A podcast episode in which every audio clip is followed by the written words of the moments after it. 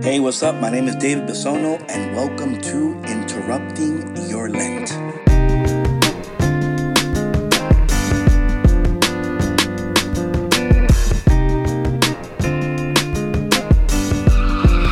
Cursed is the one who trusts in man. Oh man, oh man. Good day and God bless, and welcome to another day of Interrupting Your Lent.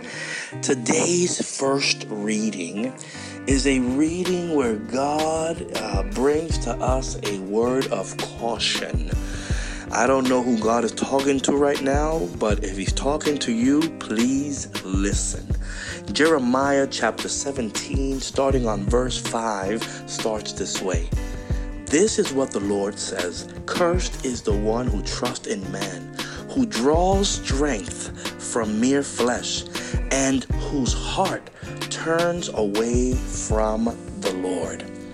If there is something that God continues to speak to us in this time of Lent, He is speaking directly into our hearts. And if we can be honest right now, and I hope we can, how many of us have trusted the wrong people and we've ended up with a broken heart?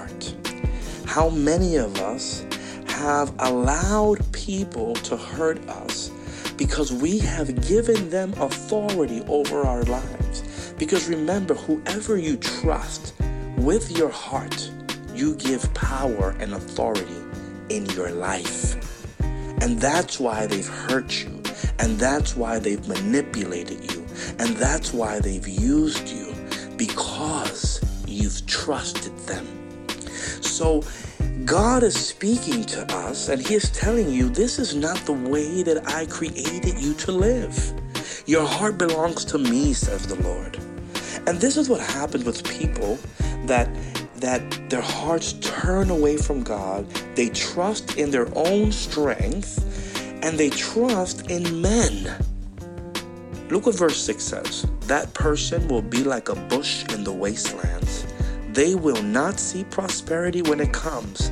They will dwell in the parched places of the desert, in a salt land where no one lives. God is speaking that anyone who does this will not live an effective, productive, and powerful life.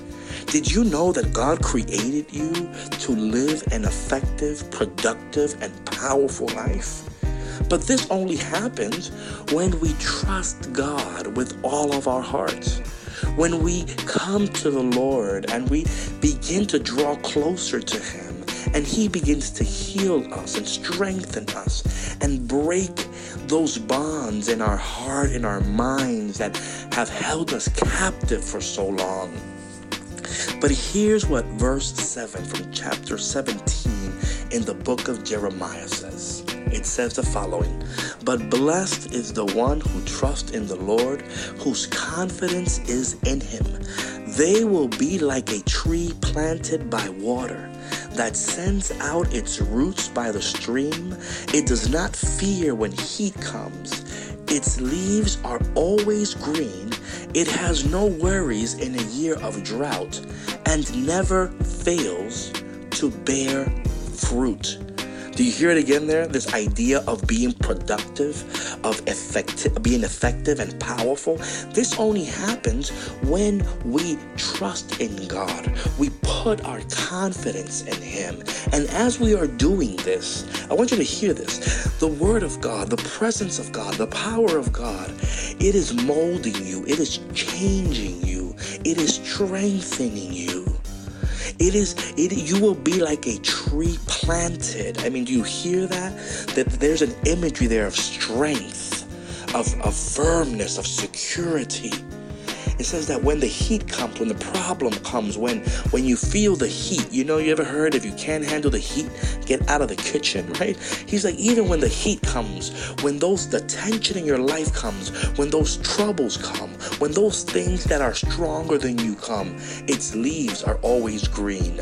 You, you even when the when the year of drought come, when those things that you cannot control come up against you, you will never fail to bear fruit This is what happens when we trust in God, when we wait and hope in God. Father, we thank you for this word.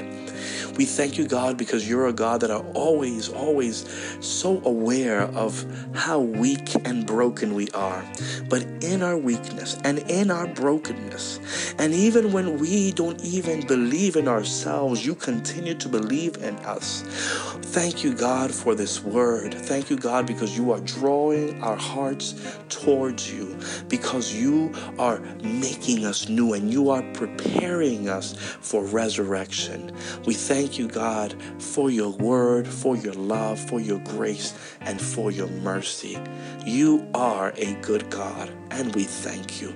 We thank you because although sometimes we feel like we don't deserve anything, you always provide us with everything. Amen. Well, thank you for joining me today on Interrupting Your Lent. Please make sure to visit the webpage davidbisono.me where you can listen to all the upcoming podcasts.